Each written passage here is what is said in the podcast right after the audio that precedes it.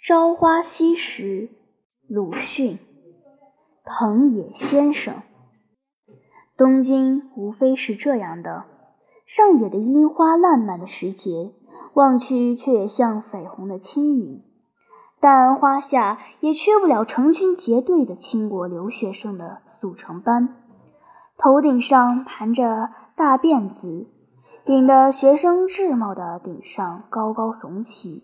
形成一座富士山，也有散辫子盘得平平的，除下帽来，油光可见，宛如小姑娘的发髻一般，还要将脖子扭几扭，实在标致极了。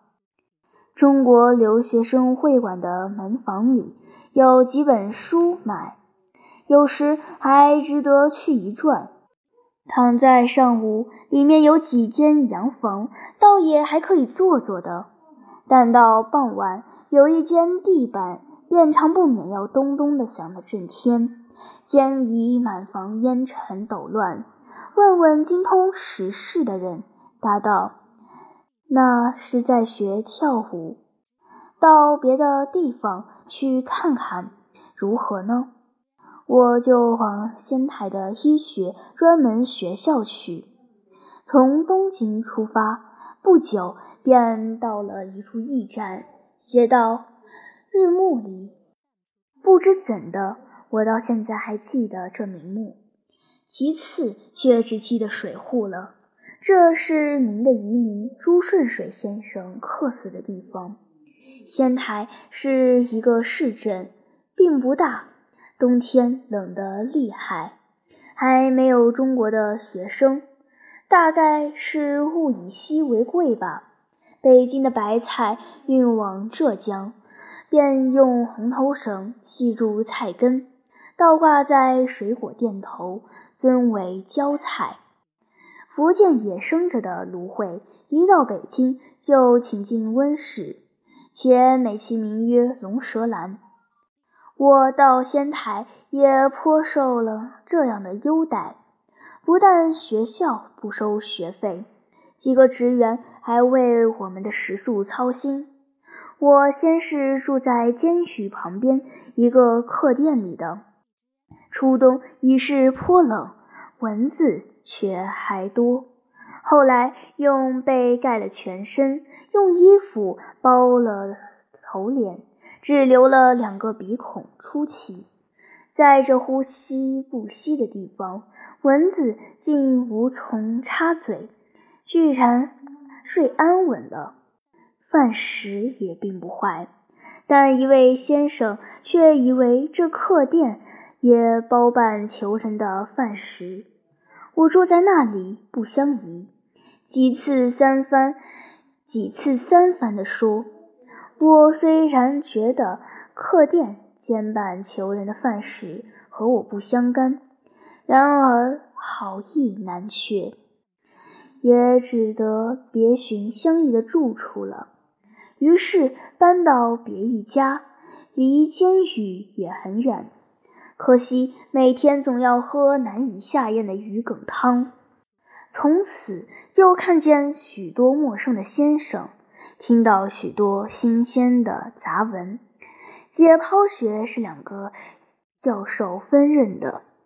最初是骨学，其实进来的是一个黑瘦的先生，八字须，戴着眼镜，夹着一叠大大小小的书，一将书放在讲台上，便用了缓慢而很有顿挫的声调。向学生介绍自己道：“我就是叫做藤野研九郎的。”后面几个人笑起来了。他接着便讲述解剖学在日本发达的历史。那些大大小小的书，便是从最初到现今关于这一门学问的著作。起初是有几本线装的。还有翻刻中国译本的，他们的翻译和研究新的医学并不比中国早。那坐在后面发笑的是上学年不及格的留级学生，在校已经有一年，掌故颇为熟悉的了。他们便给新生讲演每个教授的历史。这藤野先生，据说是穿衣服太模糊了，有时竟会忘记带领结。冬天是一件旧外套，寒颤颤的。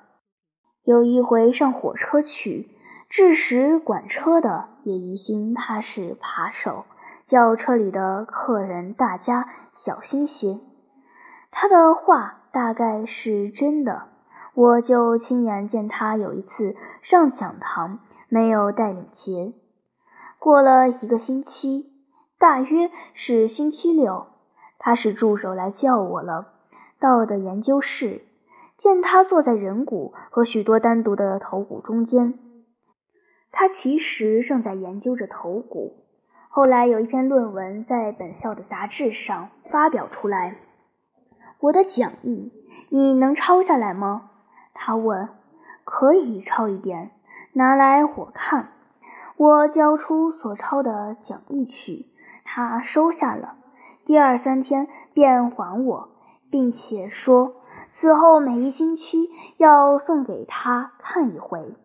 我拿下来打开看时，很吃了一惊，同时也感到一种不安和感激。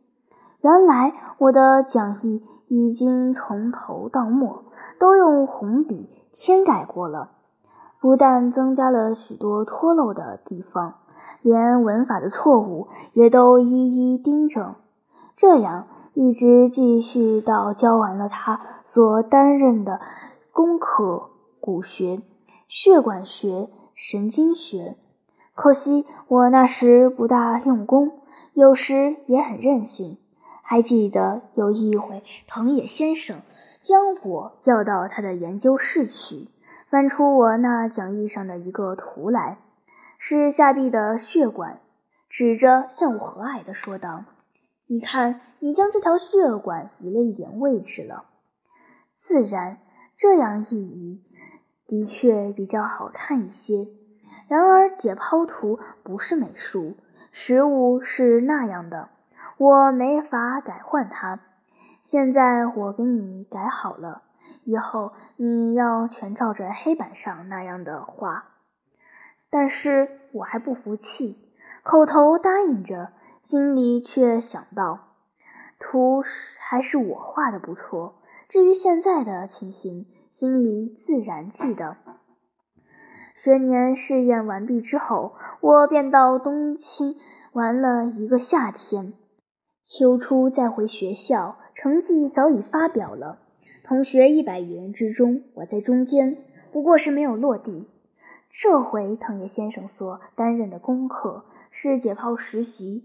和局部解剖学，解剖实习了大概一个星期，他又叫我去了，很高兴的，仍用了极有抑扬的声调对我说道：“我因为听说中国人是很敬重鬼的，所以很担心，怕你不肯解剖尸体。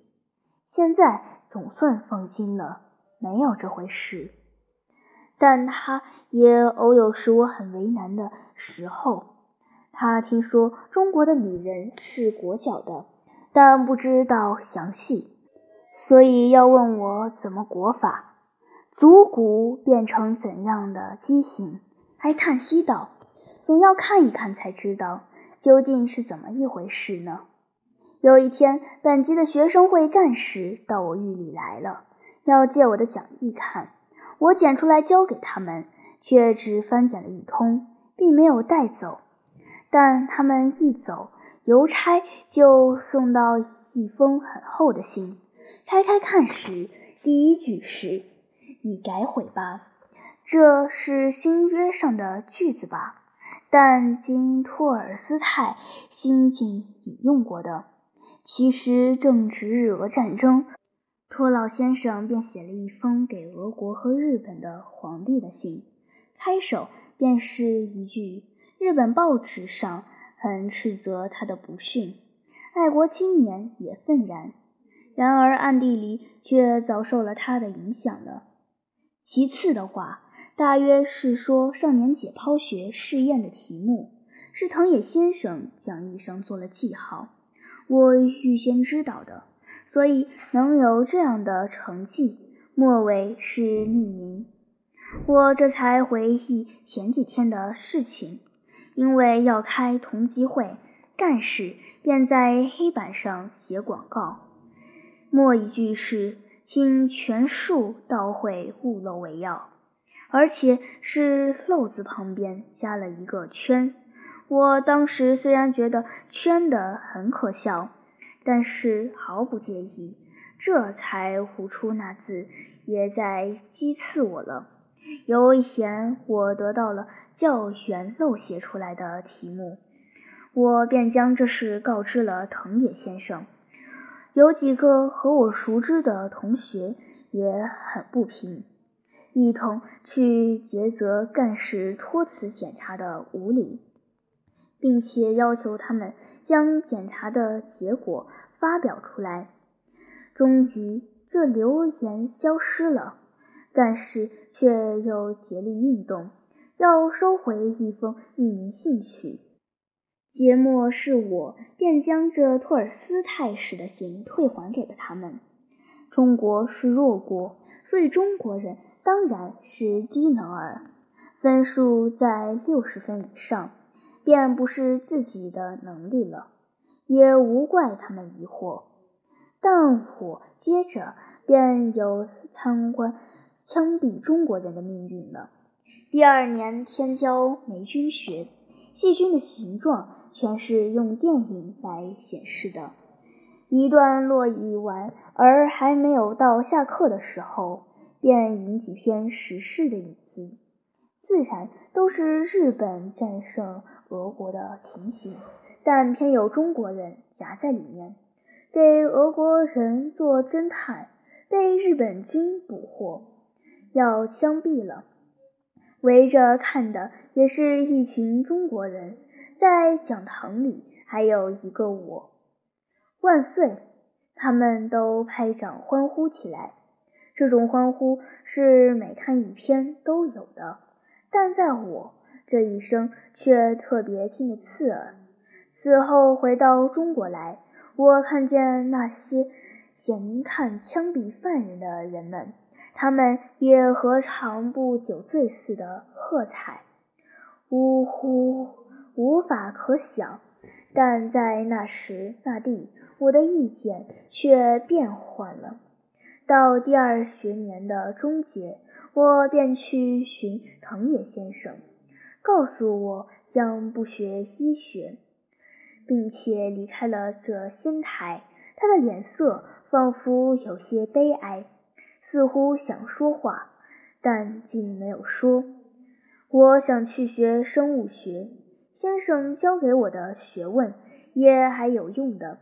其实我并没有决意要学生物学，因为看得他有些凄然，便说了一个安慰他的话：为医学而教的解剖学之类，怕于生物学也没有什么大帮助。他叹息说。将走的前几天，他叫我到他家里去，交给我一张照相，后面写着两个字道：“惜别。”还说希望将我的也送给他。但我这时是知没有照相了，他便叮嘱我将来寄给了他，并且时时通信，告诉他此后的状况。我离开了仙台之后。就多年没有照过相，又因为状况也无聊，说起来无非使他失望，便连信也怕敢写了。经过的年月一多，话更无从说起，所以虽然有时想写信，却又难以下笔。这样的一直到现在，竟没有寄过一封信和一张照片。从他的那一面看起来，是一去之后杳无音信了。但不知怎的，我总还时时记起他。在我所认为我失的之中，他是最使我感激、给我鼓励的一个。有时我常常想，他的对于我的热心的希望、不倦的教诲，小而言之是为中国，就是希望中国有新的医学；大而言之是为学术，就是希望新的医学传到中国去。他的性格在我的眼里和心里是伟大的，虽然他的姓名并不为许多人所知。他所改正的正义，我曾经订成三厚本收藏着的，将作为永久的纪念。不幸七年前迁居的时候，中途毁坏了一口书籍，失去半箱书，恰巧。这讲义也遗失在内了，责成运送局去找寻，几乎回信。只有他的照相，至今还挂在我北京寓居的东墙上，书桌对面。每当夜间疲倦，正想偷懒时，仰面在灯光中瞥见他黑瘦的面貌，似乎正要说出抑扬顿挫的话来。正使我忽有良心发现，而且增加勇气。于是点上一支烟，正继续写些为正人君子之流所深恶痛疾的文字。十月十二日。